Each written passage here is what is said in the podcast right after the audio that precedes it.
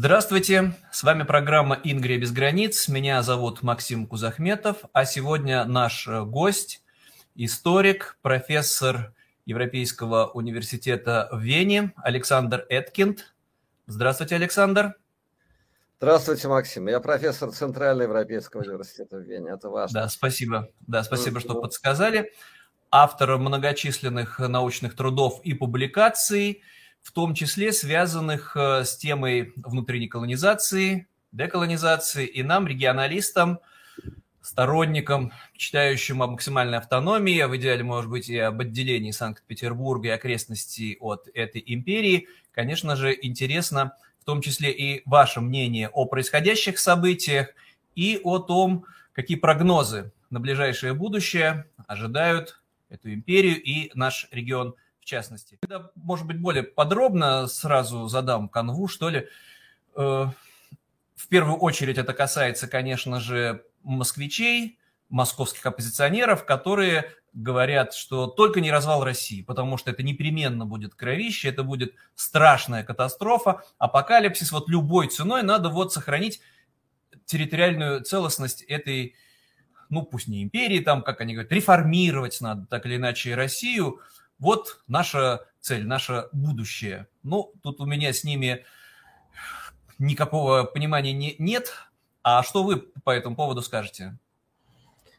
А, у меня понимание совершенно другое, чем то, что вы процессировали. Но я так не думаю, я бы не стал приписывать вот такое понимание э, централизующее и э, имперское, московское, прямо всем московским оппозиционерам.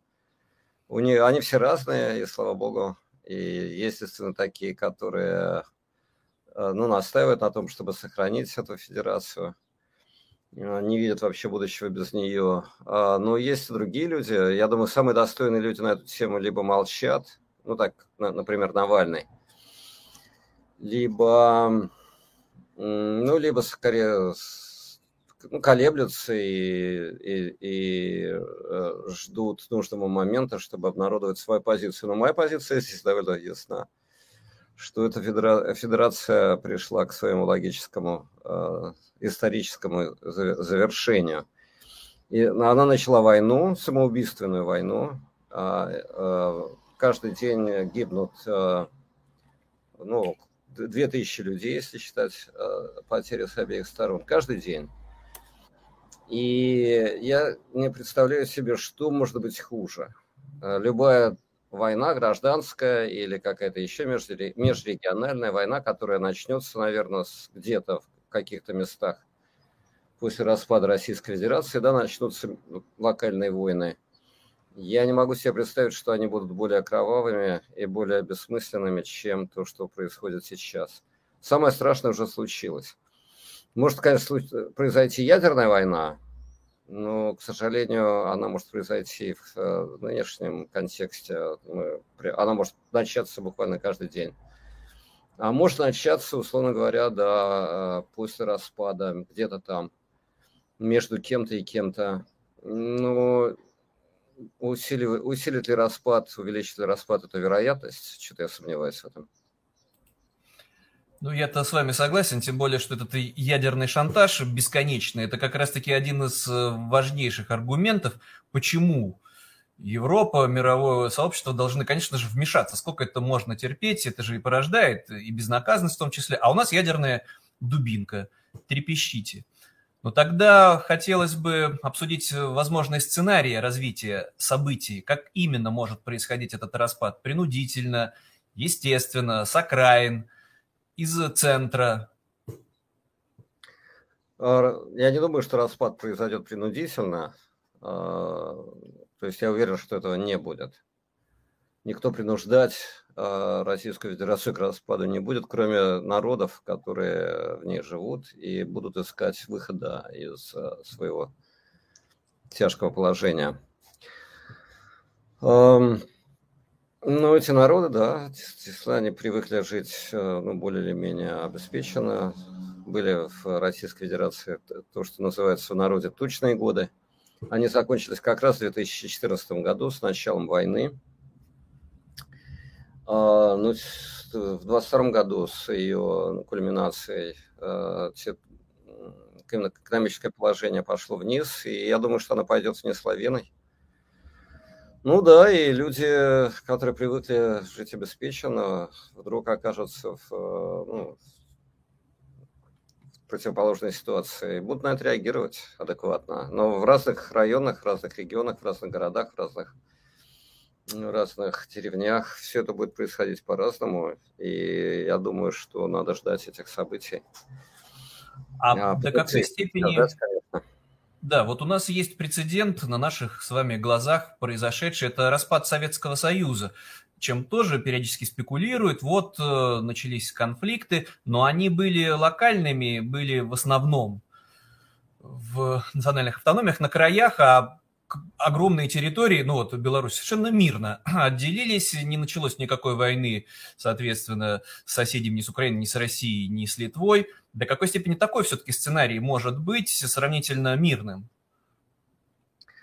Я думаю, что тогда руководство э, российской, руководство Советского Союза, потом, а потом и Российской Федерации были гораздо более разумными людьми, чем нынешнее руководство. И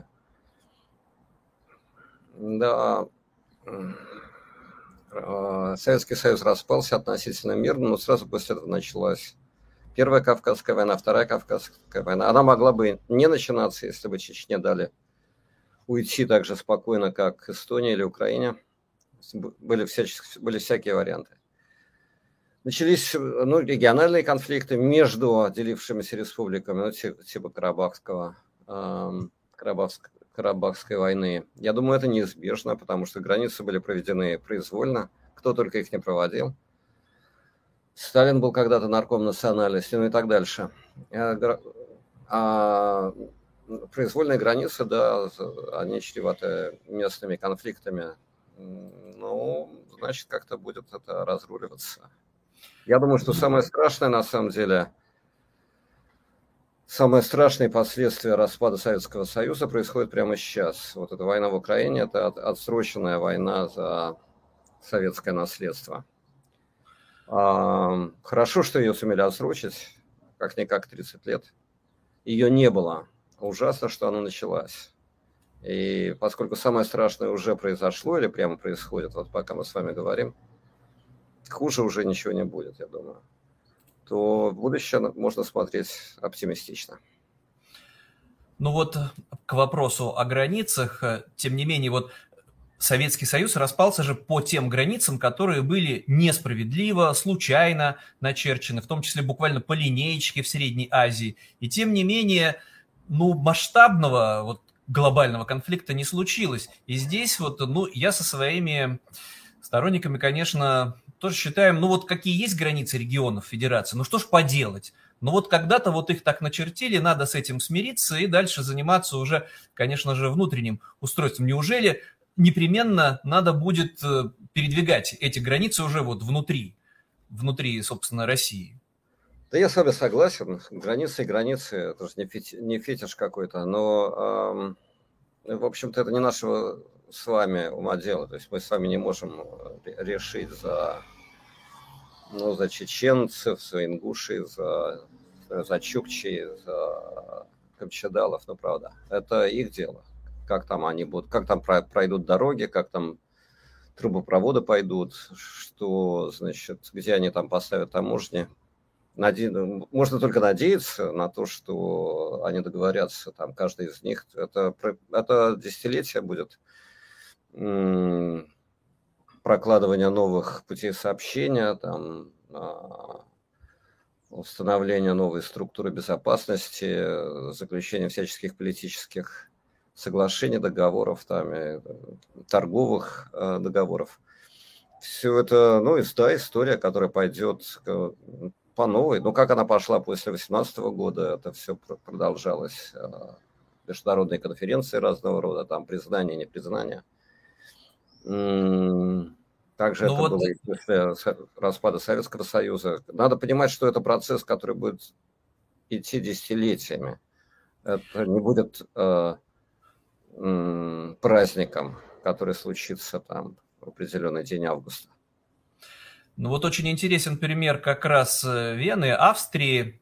где вы сейчас находитесь. Это же была огромная, могущественная империя, не такая уж, в общем-то, и агрессивная. Было, вот, например, у венгров у них там был собственный парламент. Если почитать книги Цвейга, то 20-е годы – это шок для австрийцев, и выхода к морю пресловутого у них не оказалось – и тем не менее, это самая благополучная страна из бывшей империи, самый благополучный город, соответственно, Вена. То есть, значит, можно, но я в данном случае проекцию вот обращаю в сторону Москвы. То есть можно, оставшись с небольшой территорией, далеко от портов, тем не менее построить благополучное государство, но оставляя за рамками Вторую мировую войну и аншлюз Германии. А вот через вот этот вот болезненный перелом, переход. Значит, так может по этому пути пройти и Москва? А, ну, действительно, Австро-Венгерская империя распалась в результате военного поражения. А, это было зафиксировано в Версальских соглашениях и так дальше. А, ну, сказать, сказать, что это как был, был легкий процесс, ну, я никак не скажу, как история. Йенс там а, Австрию и Вену, вот в этой, значит, Австрии называли головой без туловища. То есть это был, ну, раздутый город, он как бы был несообразен той стране, которая управлялась из этого города. Город был имперским, в полном смысле этого слова. Это до, до, сих пор это чувствуется, на самом деле. Но, э, да, прошли, прошло, слава, слава богу, столетия. Вена стала самым комфортным городом Европы и так дальше. Ну и Москва может стать через сто лет комфортным городом, кто знает. Но вот эти проблемы несоразмерности, диспропорции в Москве, я думаю, каждый, кто бывал в Москве, каждый, кто жил в Москве, любит он ее или не любит, отлично понимает, насколько этот город непропорционален своему реальному а, значению, а, насколько он искусственен. И а, аналогия с Веной, да, это хорошая аналогия полагаю, что она очень оптимистична. Ну да, тут как раз еще и поражение в Первой мировой войне, тяжелое. Опять-таки империя еще была многонациональная. Для России это, может быть, не так э, внешне выглядит, все-таки господствующий этнос русский. Но здесь, соответственно, тогда следующий вопрос, как часто в полемике говорят, ну, национальные окраины понятно, вот Якутия понятно, Бурятия понятно, а с какой стати регионы, где господствующее население русское, ну, вот европейская вся часть, да, почему это они должны разделяться на отдельные государства? Что вот на это можно ответить? Я не считаю, что они должны разделяться. Я считаю, что они могут разделиться. А, это процесс ну, вероятностный. А, я бы хотел увидеть, что ну, мы все хотим узнать будущее, но нам этого ну, не дано. А, я не, я не думаю, что э, ну, этот процесс предопределен.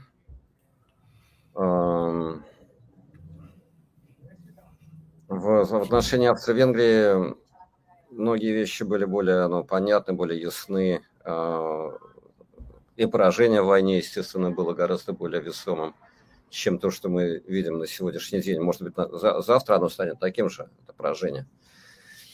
И тогда Нет. речь пойдет о других вещах. Но ответственность за войну, ответств... вина за войну это, это тяжкое бремя. И, Здесь же еще чем да, интересен пример Австрии? Это же немецкий язык, немецкая культура, но тем не менее это отдельное государство, это не часть э, Германии. Объединение было принудительным, коротким достаточно только при власти нацистов. И в Австрии люди говорят, мы австрийцы. То есть, значит, можно с общим языком, тем не менее, понимать, представлять себя представителем другой, даже вот трудно сказать, культуры, другой государственности. При всей вот этой схожести. Австрия была государ... отдельным государством, отдельным от Пруссии, отдельным от Германской империи. Австро-Венгерская империя просто была, она, она на самом государство Габсбурга было гораздо старше, чем государство Бисмарка, то есть э, Германская империя, основанная на базе Пруссии. А в России, естественно, этого ну, не произошло. Нету двух русскоязычных э, государств, которые бы там конкурировали между собой, по-разному бы развивались, там у них были бы разные религии и так дальше. Так что эта аналогия, ну, прямо скажем, не полная. Но, Тогда... говоря о конце Первой мировой войны, тоже стоит помнить о том, что главным реваншистом э, был именно Венец, ну, а, австриец, э, Гитлер, который, который объявил, ну, сделал свою политическую карьеру на идеях политического реванша. Был именно австрийцем и завоевал популярность и э, власть во, во всей Германии, включая, значит, и а, аннексированную им на время Австрию. Кто это мог предсказать? Да никто не мог этого предсказать. Это случайность истории. И в отношениях между Москвой, Петербургом, э, там, Орлом, Каз Казанью и так дальше, Тверью и Уфой будет тоже множество разных э, ну, случайностей. Куда это все выведет?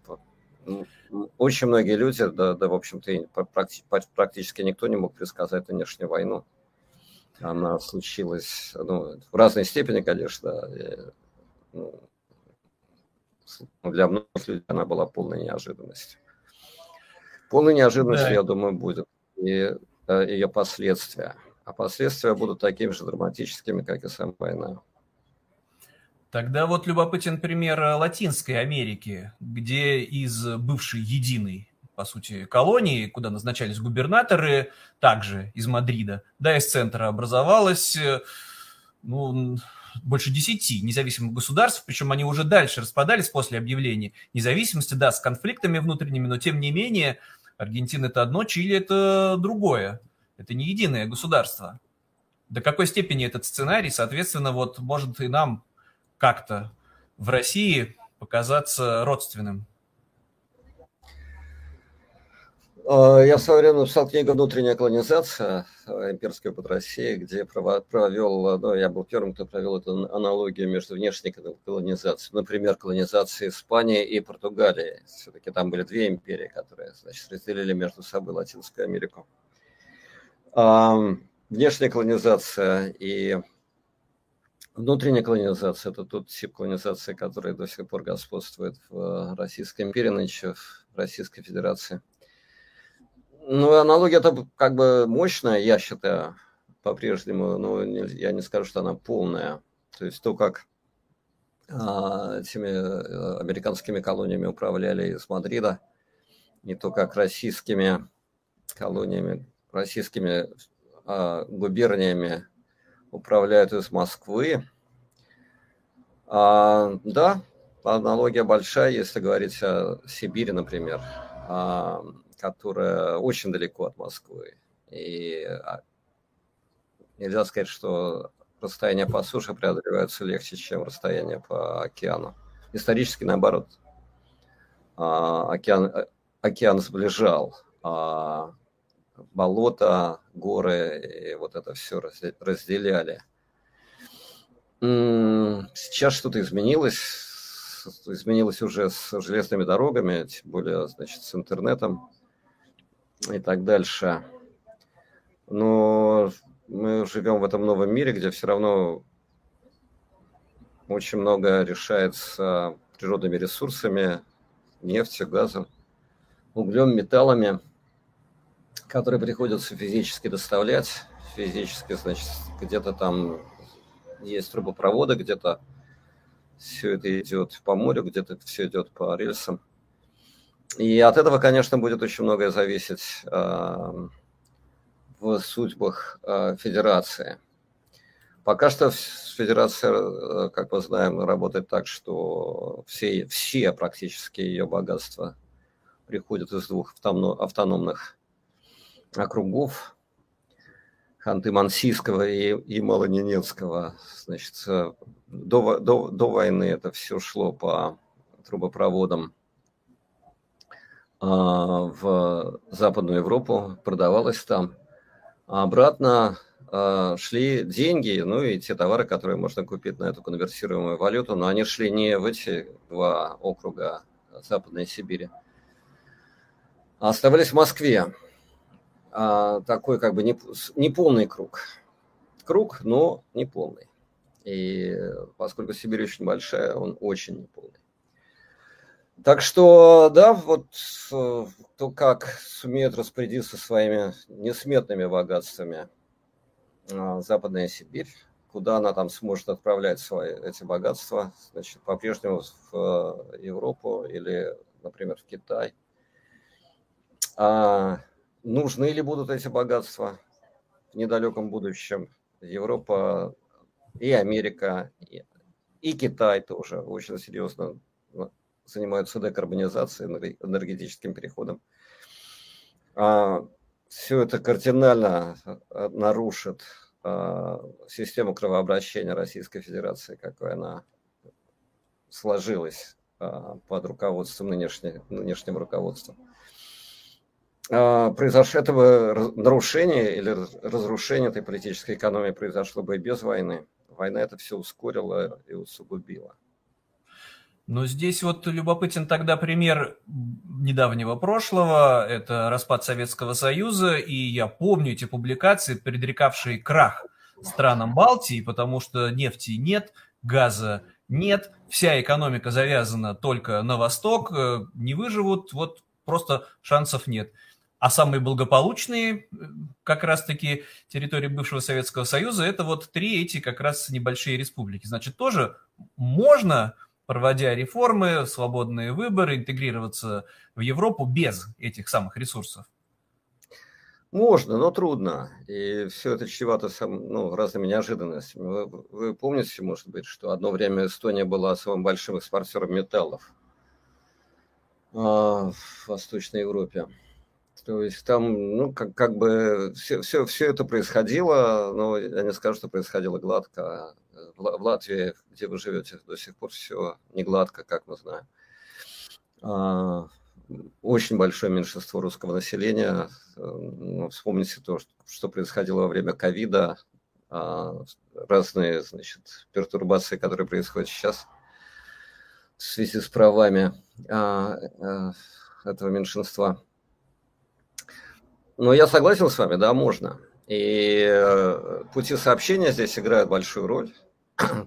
Натуральные ресурсы играют свою роль. А Но... вот, э, да, да. Парадоксальная ситуация. Война э, через территорию Украины трубопровод, и он продолжает функционировать.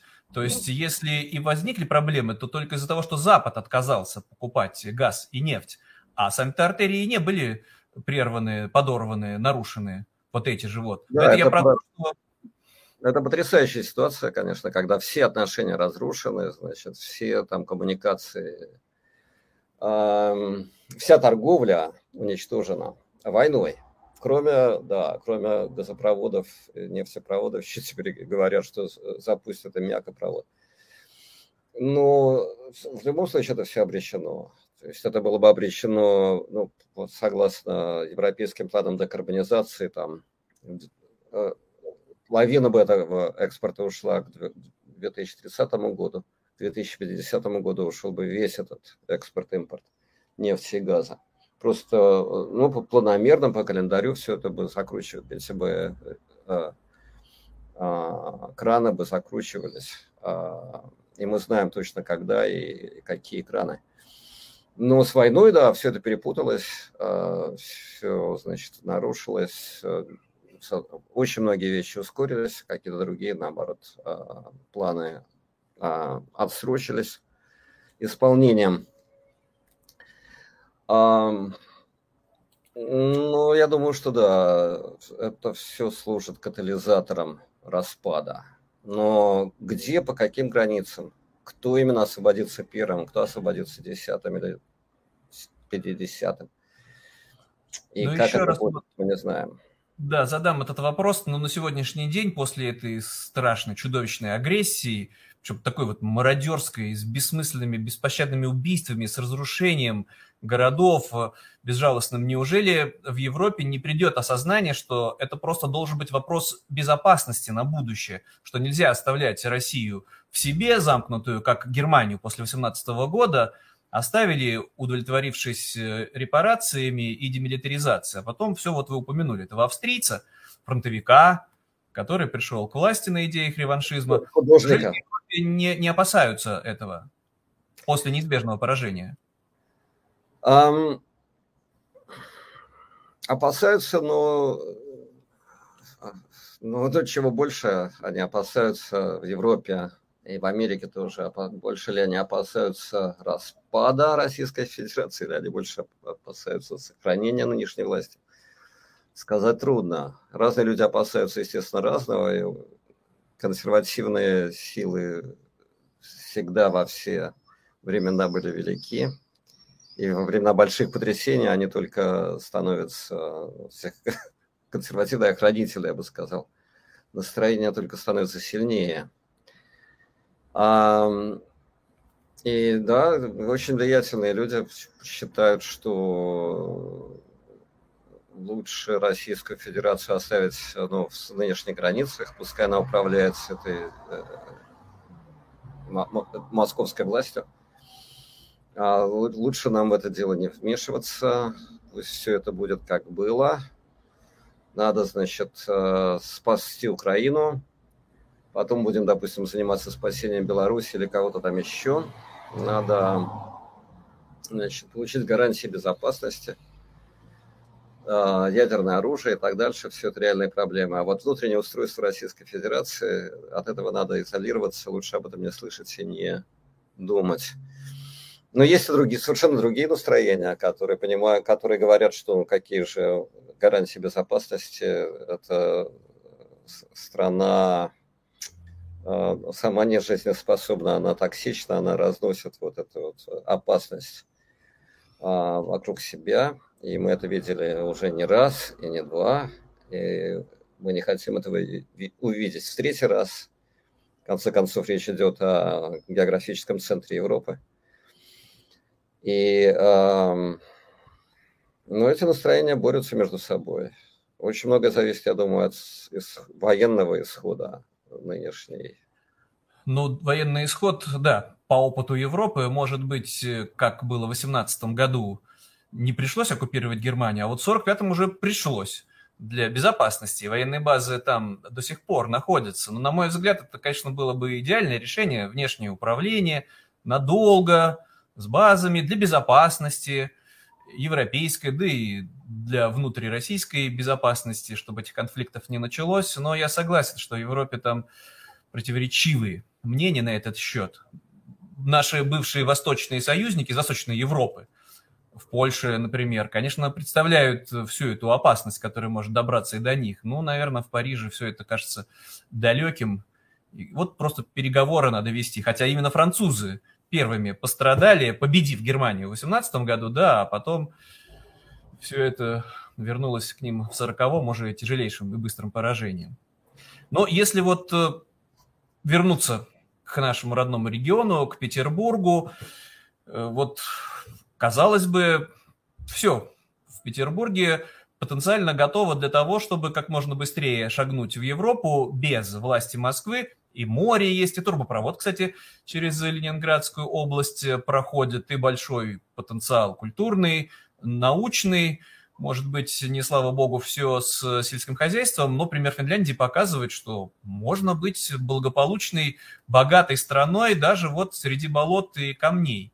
Если у Петербурга какой-то вот особенный потенциал вот в случае распада для более быстрого вхождения в европейскую семью? У Петербурга главный потенциал человеческий. Очень а, высокообразованное население, значит, традиции технологического развития, инженеры, дизайнеры, профессора, врачи. А, Многие европейские страны позавидовали бы такой концентрации человеческого капитала. А, но в какой степени это реализуется, пока что, ну, подобно тому, как Вена дала человечеству Гитлера, а Петербург дал человечеству Путина.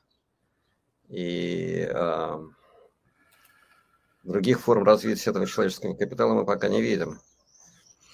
Все это идет ну, скорее вниз, чем вверх, скорее назад, чем вперед. И, конечно, это очень грустно, это еще одно измерение той трагедии, о которой мы с вами рассуждаем. Но судьбы Петербурга, да, могут развернуться, если этого захотят, захотят сами петербуржцы. Я хот, хотел бы сказать, это мое искреннее мнение, что никаких надежд на внешнее управление нет. как бы об этом не стоит не говорить, не просить, не, значит, не надеяться. Никто, как Наполеон полез туда, значит, э, и потерял на этом все.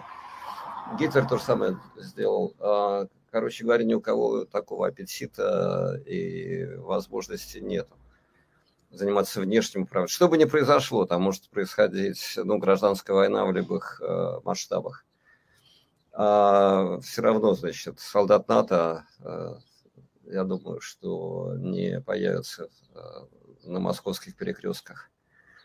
Регулировать движение придется москвичам и петербуржцам, и волокжанам, ну и так дальше. Так что Петербург освободится от этой э, отупляющей, принижающей, опускающей власти Москвы, только если это захотят сами петербуржцы. Ну, давайте тогда на этой оптимистической ноте заканчивать, чтобы петербуржцы захотели, чтобы все сложилось, чтобы обошлось без чудовищного кровопролития, и можно было жить в небольшой европейской благополучной стране, без шлагбаумов, без визы, ездить в Вену, в Берлин, в Лондон и жить уже совершенно другой жизнью. С нами был Александр Эткинд. Александр, большое спасибо. Спасибо, Максим. Всегда рад. Да, и до встречи в следующем эфире. Всего доброго. До свидания. До свидания.